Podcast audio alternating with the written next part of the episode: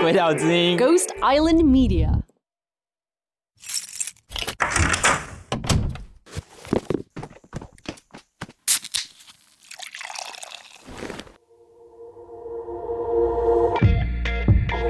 Z 色派对是一个让大家脱掉内衣、轻松 hang out 的地方，来聊聊一些真金老母、真金的事情。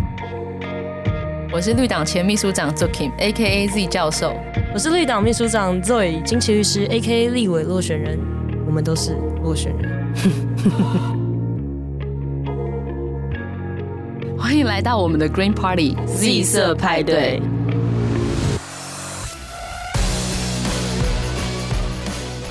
这一期的重点就是拒绝，对，就是人家的好意，就在你的生活之中，如果遇到这个状况，就是有人硬要塞给你，他觉得你应该很需要的东西，然后说来哥这里有一批便宜的什么东西，你要不要拿去用用？之后你有被就是硬要，就是有人要给你东西这种状况，还蛮常见的啊。像之前有些人就会想要送我大麻，很多呢。你说大麻？的本人吗？对啊，大麻本人啊，而且是纯正的好货。因为我办活动干嘛干嘛，然后就遇到我就说，哎、欸，金奇律师，那这个送你，或者是特地来、oh. 大费周章来，然后反正怎么样，怎么样碰面，然后他就正式谈完之后，拿出了一个小盒子说，啊，这个送给你。哇，所以那这时候你要怎么拒绝？其实你含泪拒绝啊，就内心很想要，但是嘴巴上就是你还知道，就是说这个收下去会出大事，就是只能说不要啊。就说谢谢你，真的谢谢，我没有要怎么样，但是我真的我在台湾是真的没有在用，就是请你，就是请你把它拿回去。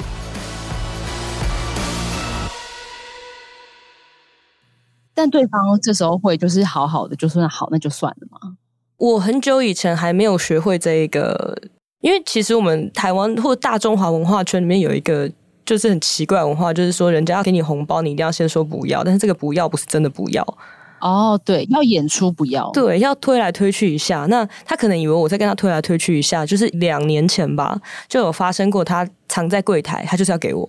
哇，他人走远，然后就出事，这样。你确认他不是什么刑警之类的吗？没有，没有，那真的都是就是。然后他走远，然后你再把那个东西拿起来，然后往前冲吗？就冲出去找他，就冲出巷子外啊，吓死哎、欸！天哪，这非常的恐怖哎、欸。就是怎么讲？他们只是过度热情啊，这些都还是好的。那有一种是会强迫你收下的，是那个接受他的好意的，是那个路边直销哦。他也真的觉得我需要减肥啊，我需要什么？对，我现在的确是有在减肥啊。对，我最近真的蛮常接到那种，就是你要不要贷款那种电话，你知道吗？心想说，我就算需要贷款，也不用你来打电话给我。不过我之前有遇过，我个人觉得比较困难的状况，但我觉得跟肉宇刚刚讲的，就是那个我们的文化里面好像有一种半推半就这种，我都叫他中国人的游戏，就在餐厅付钱，有有 讲不要啦，收起来不要啦，因为你对嘛？哎、欸，你付了、哎啊，我付我付啦，哎呀，我下次我付嘛，结果没有人真心想要付，对，就是这种半推半就游戏。可是我觉得大家可能会因此误解，到底你现在当下的拒绝是什么？我不知道我之前有没有在某一集讲过这个，但这真的是算是我人生遇过一个蛮精彩的状况。就是有一个男生，他就是反正他要追我，嗯，但是当时我其实是有伴侣的，然后他就带了花哦，一大束，对不对？然后到了我的补习班的门口，然后他就要把一大束花送我，然后而且他是我的学生哦，重点是他是我当时的学生，他年纪是比我大没有错，总之他那时候就送我花，然后就真的觉得非常的困扰，可是我觉得他完全听不懂。我说不要送我花，就是你可以来找我没关系。如果你想跟我聊天也可以，但是不要送我花，因为我真的觉得很麻烦而且很困扰。他说好，我知道了。就两天后哦，就是一模一样，根本 deja vu，他就出现在我的补习班门口，然后拿着超大一束花，而且是超级大。然后我就心想说，哇，干，我不是跟你说不要送花了吗？然后我就说，我不是跟你说不要送花，他还跟我笑笑说好，我知道了。我跟你讲，过两天一模一样。所以我那一个礼拜收到了三束超大的束花，我根本没办法带回家，我把它放在我后座，然后就烂在我的车上。我有问题。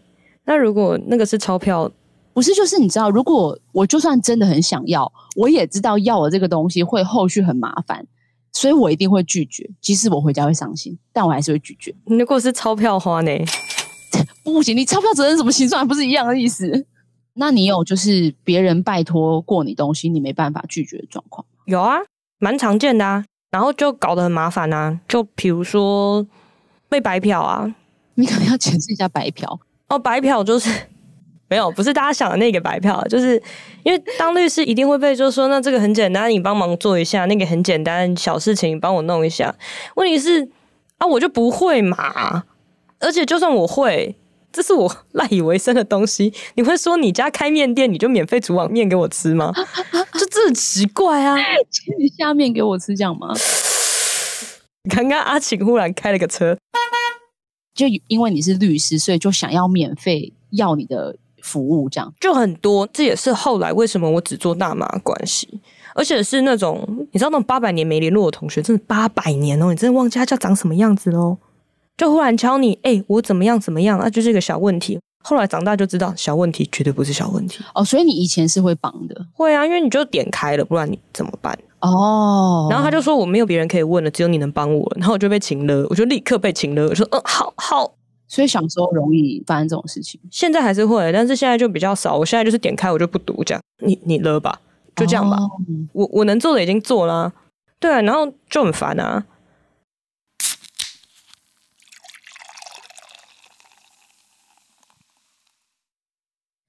但我小时候真的也是一个完全没有办法拒绝别人的人。我国中的时候，那时候喜欢一个女生，那但她就当然是不喜欢我。可那个时候，因为我就是一个成绩很好的人，我就是那种以前会坐在第一排，然后看着老师，然后一直点头那种乖小孩。然后呢，他那时候就会被罚抄课文，因为他知道我喜欢他，然后他也知道我就是一直每天在那边痴心妄想要跟他讲话，但我又找不到机会，所以他就说：“那你帮我写我被罚抄的课文。”好贱哦！我就说好。然后就半夜三更在那边抄课文，然后一直抄一直抄。但是这种事，我觉得那时候超级变态，因为我找不到就是靠近他的方式，我就觉得这是唯一让我觉得有价值的一个手段。所以在帮他抄的时候，越痛苦我就觉得越爽，就有一种他一定会看到我在他的心中，我一定就有一个地位。然后就抄了一次之后呢，他就食髓知味。之后他的那些好朋友们都被罚抄课文，然后就全部都丢给我，所以我不只是写他的，他全部的好朋友都包。然后那时候真的是写到天荒地老，完全写不完，我就整页都是在写。然后那个时候就是觉得蛮痛苦的，但我就以为我写完这个之后，隔天拿给他，他就会看到我的付出，因此对我有好感。但是聪明如你们，这种事情就是不会发生嘛。好，但后来还有，你真的是工具人呢。我记得家政课的时候，因为那时候我们就是要做一些什么箱子什么的，然后他就说：“反正你美术很好，那不然你帮我做。”然后我也说好诶。然后我就帮他做了一个超美的盒子，然后让他拿那个盒子去交作业，然后他那个盒子得超高分。然后我自己时间不够，我就做一个超烂的。然后我记得我拿去给老师的时候，老师还看着我说：“你就做这样子。”我说：“对。”然后老师心想说：“就是跟我平常的表现完全不一样。”那时候我就觉得有点难过，我就觉得好像不应该这样。可是我又同时觉得一定会因为我的付出，然后他会因此喜欢我。但结局就是没有，就是这样子。但是我真的是到蛮大之后才学会怎么拒绝这种要求。那你觉得，像如果我刚刚这个情景，就是我喜欢他，然后他也看出我喜欢他，所以他就这样利用我，然后又知道我不敢拒绝他，这个时候这样这么痴情的我应该怎么办呢？哎、可是我要问一句，嗯，你那时候在帮他写的时候，你是开心的吧？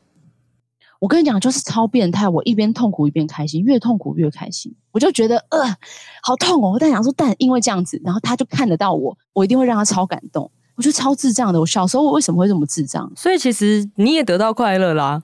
对啊，我也得到快乐了。那就没什么好拒绝，你不会就是呈现一个堵拦的状态？应该说那个时候还是会做到堵拦。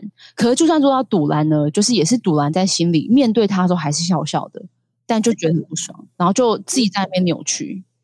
这个问题我也是无解，因为来自学妹，就是这种念书的时候，这种事情我也干过。我有类似，已经不到抄课文，那时候已经大到不用抄课文了。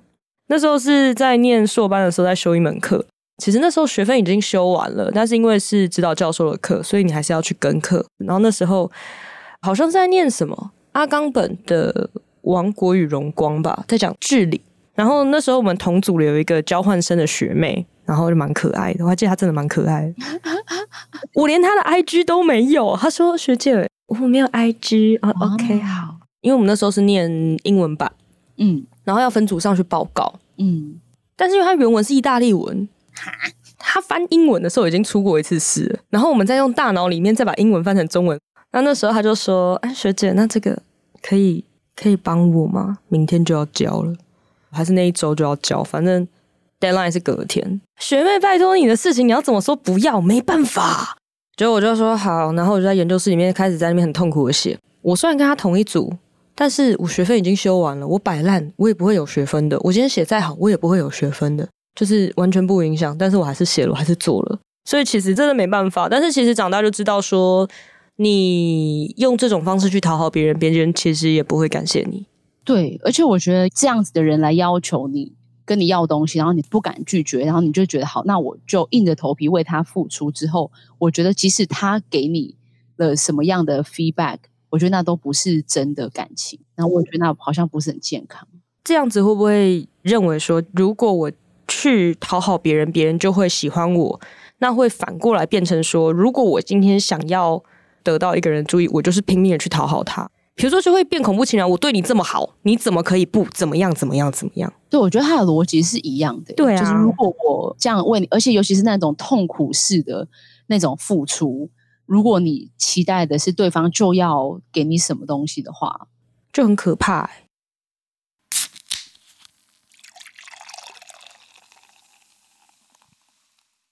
但是我觉得要回到刚刚那个之后，有问我说，我那时候在。为我喜欢的女生写作业啊，然后什么的，嗯、那时候我的痛苦。那如果我自己又爽的话，我是不是就不应该觉得唧唧歪歪？我觉得其实是这样没有错。如果我自己真的知道我自己在干嘛，那我就应该要 suck it up。我后来想想，那个时候的状况很不 OK，是因为我那时候太小了，我根本就不知道那是一个怎么样的状况，然后我也不知道在我喜欢他，他不喜欢我，但他也知道我喜欢他的这个状况下，我们有一些些权力的差距的。然后那个时候我根本不知道什么样是一个健康的往来，对吗？我也不知道怎么样健康的去表达我的喜欢，我也不知道应该要怎么样去面对那一种状况来的要求，所以那个时候就感觉到自己其实是很困惑的，就真的有点痛苦，然后又觉得很卑微，但同时又觉得好像那是我当时唯一知道怎么样让他看见我的方式，所以就让自己越来越卑微，然后其实是很。不健康的，我长大才知道。嗯，我觉得啦，就是这一集主要是要让大家知道说，如果你确实知道你现在做的这件事情你会感到快乐，那其实没有什么好抱怨，因为其实你不是在为对方做事，你是在为了你自己得到快乐。那可以，但是如果你现在做这件事情你是痛苦的，但是你觉得你是在为谁牺牲奉献，你觉得这是某种讨好别人的表现，那我觉得这就会很可怕，而且因为你期待一个回报。应该说好，如果我当时那个状况，我只是说我自己写完作业之后，我还有个一小时的空档，那在那一个小时的空档，我即使痛苦，但我自己决定要帮他写，那我就帮他写了。那我就觉得这样其实还算是勉强可以。可是我当时我已经是完全连我自己的事情都没有办法做，而且我是熬夜帮他写作业。就如果说人跟人的关系要维持一个平衡跟健康，而且要可以长久的话。这样子的方式，或许你可以获得短暂的某一种快感，可是它绝对不是一个健康的方式，因为它是没有办法长久的。我长大之后理解到这件事情，然后就开始得要练习怎么拒绝。但我到很大之后，我都还是觉得拒绝人非常的难。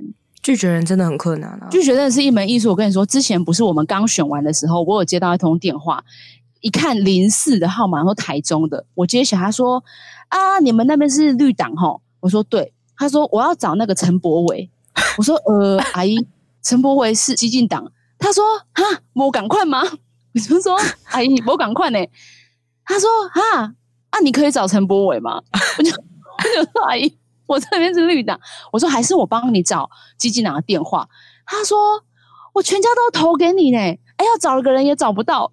你投的是陈柏伟，我要生气了。”他就说：“我赶快哦，我赶快呢。”那他就一直要我帮他找陈柏伟，反正我后来就是给了他电话之后就算了。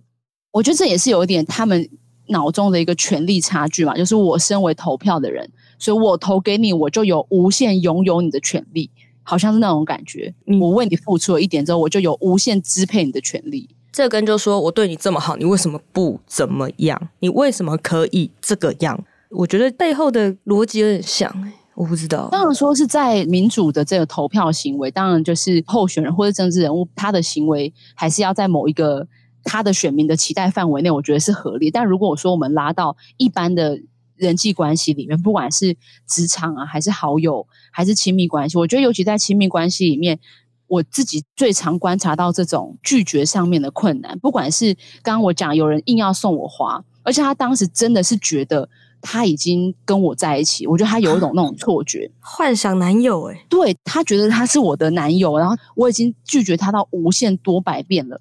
然后他最后呢，他就说好，那就他想要跟我告别。我心想说，我们又没有在一起，到底要告别什么？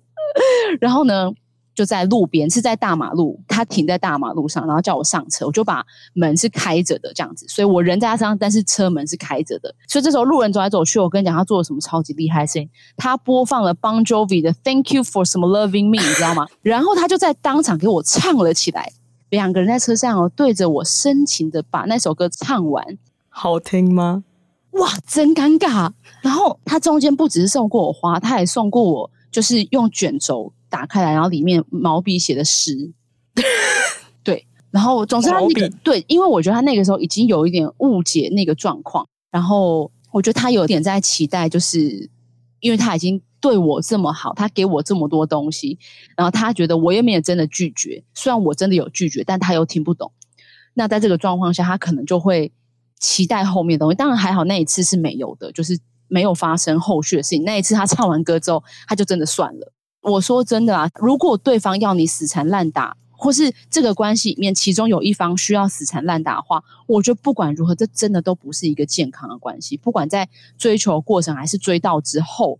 我觉得这都真的不是一个健康的关系。哎，这是不是所谓的关注自我人格啊？他就是不能接受被拒绝这件事情，要开始情勒，然后硬塞这样。我身边也有蛮多，就是真的完全不能接受别人拒绝他的人。他只要被拒绝之后，他就会暴怒，然后他会觉得我都对你这么好，你为什么？或是会有一种我明明知道什么是对你比较好的，所以我硬塞给你我觉得你要的东西。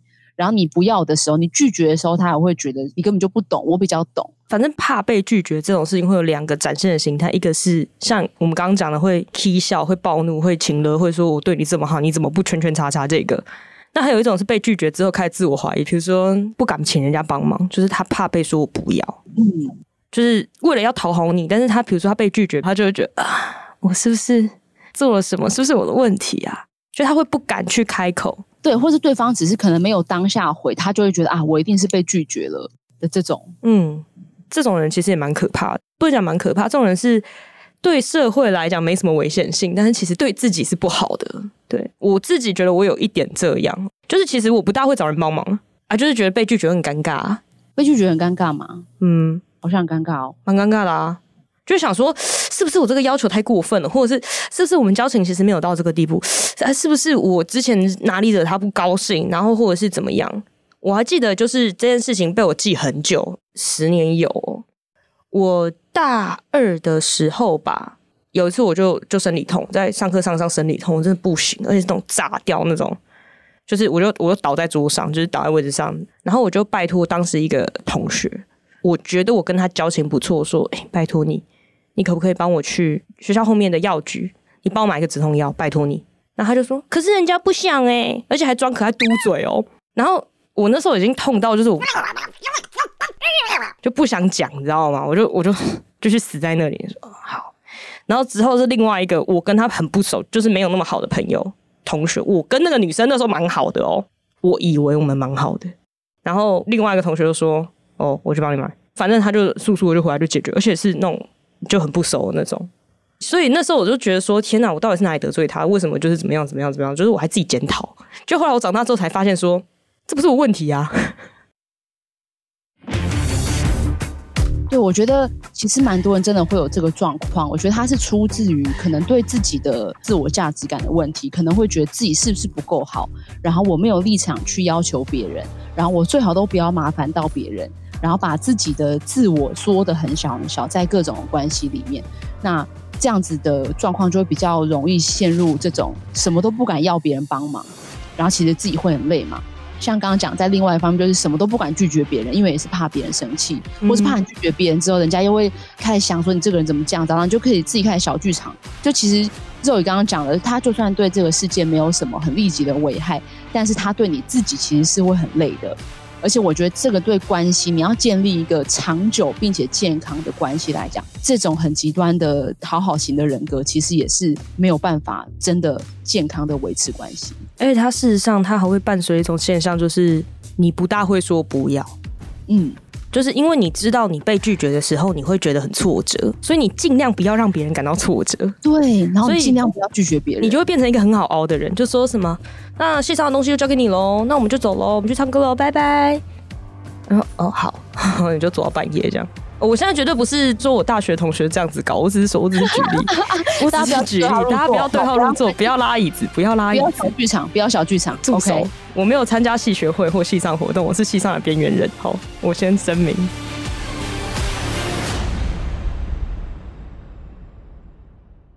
对，如果你感觉。刚刚我们讲的故事好像跟你经历的有点像，那就是因为这些事情是蛮普遍的，就是讨好型的人格。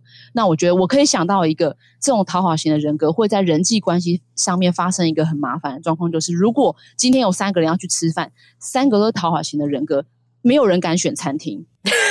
大家都怕自己选的那个其他人不喜欢，就开始我也可以，这也可以啊，随便这个也可以啦，那个也可以，然后三个人就开始无限轮回，然后一小时候你还站在路边，然后你什么都吃不到。哎、欸，这个时候我有个解决方案呢，我就说去吃麦当劳，然后大家突然就会有各种有效的提案，这样就说好，那那那不然吃这个好了。哇，就是给一个最烂的 proposal 这样是吗？对，但是我有踢过铁板，就是我跟一群人出去，然后他们就我就说再叫我吃麦当劳，然后大家就忽然欢天喜地说好耶。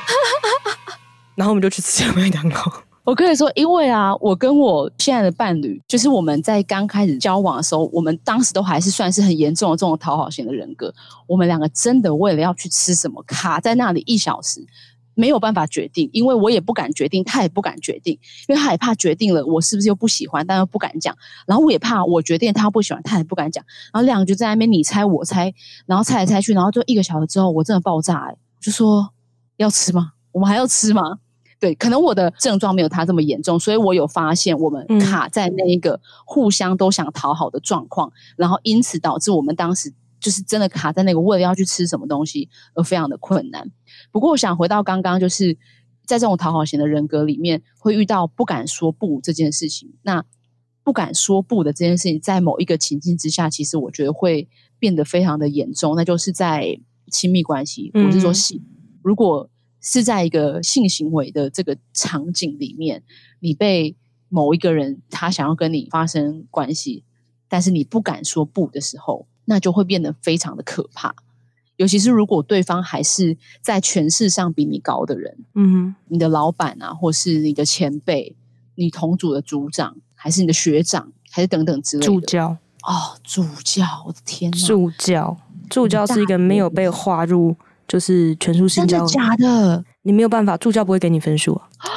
打分数的是教授啊。那，你先补充一下全数性交、全是性交这件事情。全是性交罪，简单的来讲，就是说这个人跟你有一种上下隶属的关系。那他利用这样子的关系及机会，让你很难拒绝他的要求的时候，去跟他违性行为。所以这样子罚的比就是一般的性侵来的严重，比较轻啦。啊，这个比较轻啊，对啊，因为一般性侵还有某种程度上的 consent 啊。哇，这样让我非常的觉得恐怖诶。对啊，那这种比如说最常见的就是今天你要被当了，教授跟你说你跟我打一炮，我让你过，你会说好啊，但是你内心没有说好啊。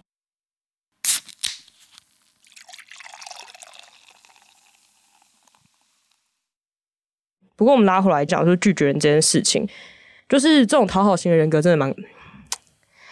蛮危险的，对啊，我觉得今天可能因为我们自己都算是曾经小时候是讨好型的人格，然后真的吃了蛮多的亏，也吃了蛮多的苦，然后才慢慢学会到底当我没有办法拒绝别人的时候，到底发生什么事情，我自己当下的状况是什么，然后当下我跟这一个人的关系的情境是什么，学会了判断，学会了拒绝之后，才有办法比较好一点点。以前真的超级严重，别人要我做什么，我全部都做好，诶。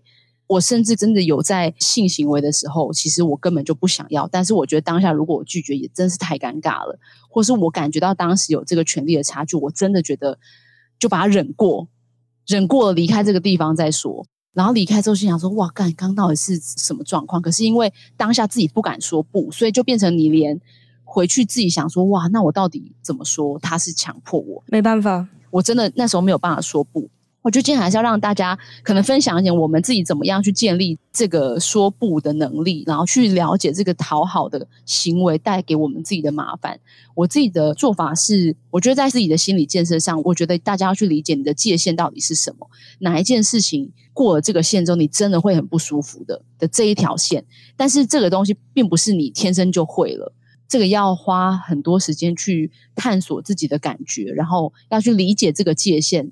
并且你还要可以描述我我的界限在哪里，哪一些事情谁可以做，谁不可以做，别人来要求哪一件事情的时候，我做得到，哪一个我做不到。而且这个界限是会浮动的嘛。如果我状况好的时候，那我就可以帮你；但我自己状况不好的时候，我就必须要先照顾我自己。就这个界限，它要先建立起来，而且可以描述。我觉得这是第一个。那第二个是要理解每一个关系里面，其实它都还是有权力的差距的。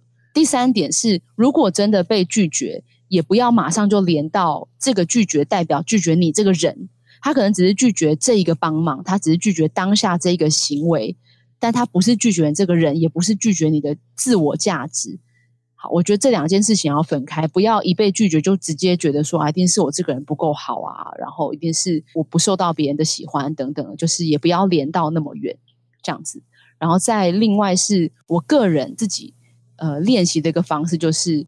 我以前完全不敢说不哦，我真的说不出口。但我后来发现，有一些研究会指出，其实如果你有说过哪一句话的话，你的嘴巴里面的 muscle 是会有那个记忆的，就他会记得我说过这一句话，就好像你在重训一样吧。你拉过单杠，你的肌肉会有那个记忆。嗯哼，所以你可以再真的去练习说出“我不要”或是。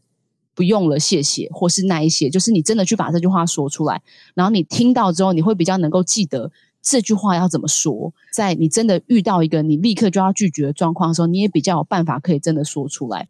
我后来都会在有一些状况是，我可能礼貌上，或是为了要维持当下气氛，我知道我可能会想要讲某一个答案，但我内心真的想讲的是另一个答案的时候，我会在心里面把那一句我真的想要讲的答案讲一遍。让我自己听到这句话之后，我就可以说出来。这是我练习的方式。但是在那之前，一定要有很强大的自我的力量，才可以去理解我的界限是什么，然后当下的关系是什么，跟我为什么想要做这个决定，然后我还说得出来。肉，你有什么就是可能建立这样子的拒绝的能力的经验可以分享？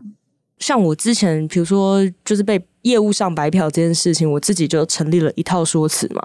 比如说，我就是说，哦，这个其实我也不熟，那不然我介绍你去哪边有免费法律咨询，你去问那个应该比较专业。其实你要帮他，他其实来问你也不是真的说一定要你本人就是你帮他做这一件事，你其实可以给他另外一个解决的方案，说，哦，你或许可以这样这样这样做。那这是一个方式，那另外一个方式就是耍赖式的啊，就是说，嗯，除非你是杀人放火的，不然不要来找我。那另外一种，我觉得一个比较有趣的，就是刚刚讲到性的方面，就是很多人呢、很多女生就是那种约炮约出来，然后对方裤子脱下来，然后就觉得 这个我真的不行，我真的没办法。比如说真的就丑，你就不要怕，裤子穿起来，赶快走，你就走，你不要怕尴尬，因为你根本不认识他，不熟，反正你不会再见到他了，就这样，你不要委屈你自己去做这件事情，好吗？我觉得肉宇刚刚讲到一句话，我觉得超级重要，就是不要怕尴尬。嗯，这人生呢，你就会遇到很多尴尬的状况。你小时候可能会尽量避免尴尬，但长大之后，你就在那种尴尬的情境，你就享受那个尴尬。对啊，多么的尴尬，everybody 在现场多么的尴尬，我就尬，就这样吧，let it be，对，我就尬，尬爆。我觉得。就是练习在那个情境里面，然后也不要逃跑啊！就是现在真的很尴尬，但没有关系，我们都可以活得下来。那我最后觉得今天最重要的一件事情，也是我给我自己的期许，就是我小时候非常想当一个好人，在任何的状况下，我都想要当好人，然后我非常享受被别人称赞是一个好人。但我长大之后发现，原来被人家称赞是一个好人，根本就不是一个称赞，这不是称赞呢。然后你人好好，你要把它想象是一个负面的词，就是不要永远想要当好人。其实。我要说，拒绝别人不是当个坏人呢、欸。你要告诉自己，这不是当坏人，是对方做出不合理要求的人才是坏人。你是正常人，你一定要这样告诉自己。为什么你会对于这个要求，你会觉得，哈，你会觉得被强迫了？因为那个要求是不合理的啊。你要告诉自己，不合理的不是你，当然你要先判断了。对对，就是要去建立那个界限。你总要先有规则嘛，你才会知道，好，今天来的这个要求到底有没有符合我认为合理的？如果没有的话，我要怎么拒绝？所以这些大概是我们今天这样掏心掏肺跟大家讲，我们以前这么愚蠢的这么多故事。我当时如果懂得拒绝，我现在说不定已经捞个什么当当了。对啊，我我如果懂得拒绝，哦，我应该会少受很多苦啦。就这样子，嗯、没错。好啦，记得大家在节目结束之前，请来跟我们重复一次，就是哦，我不要，谢谢，不用了，谢谢。那我们今天我不要派对就到这边结束，拜拜。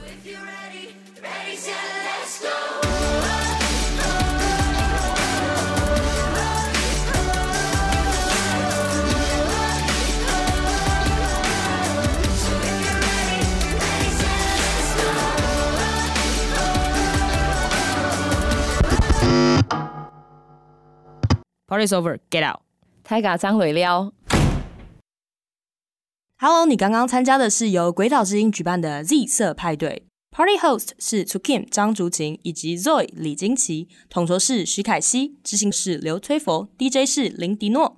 喜欢跟我们一起开趴吗？那赶快推荐给你身边的朋友，下次一起开趴喽！别忘记要在你的 Podcast App 上按下追踪或订阅，下次开趴的时候你才不会被忘记哦。假如你用的是 Apple Podcast，那拜托给我们五星好评加留言。如果你对于今天的派对内容很有共鸣，疯狂点头，那也欢迎你追踪鬼岛的 IG 以及脸书，并且留言给我们。有话大声说也是一种女力或者是男力的表现哟。那我们下次 Party 见喽，拜拜。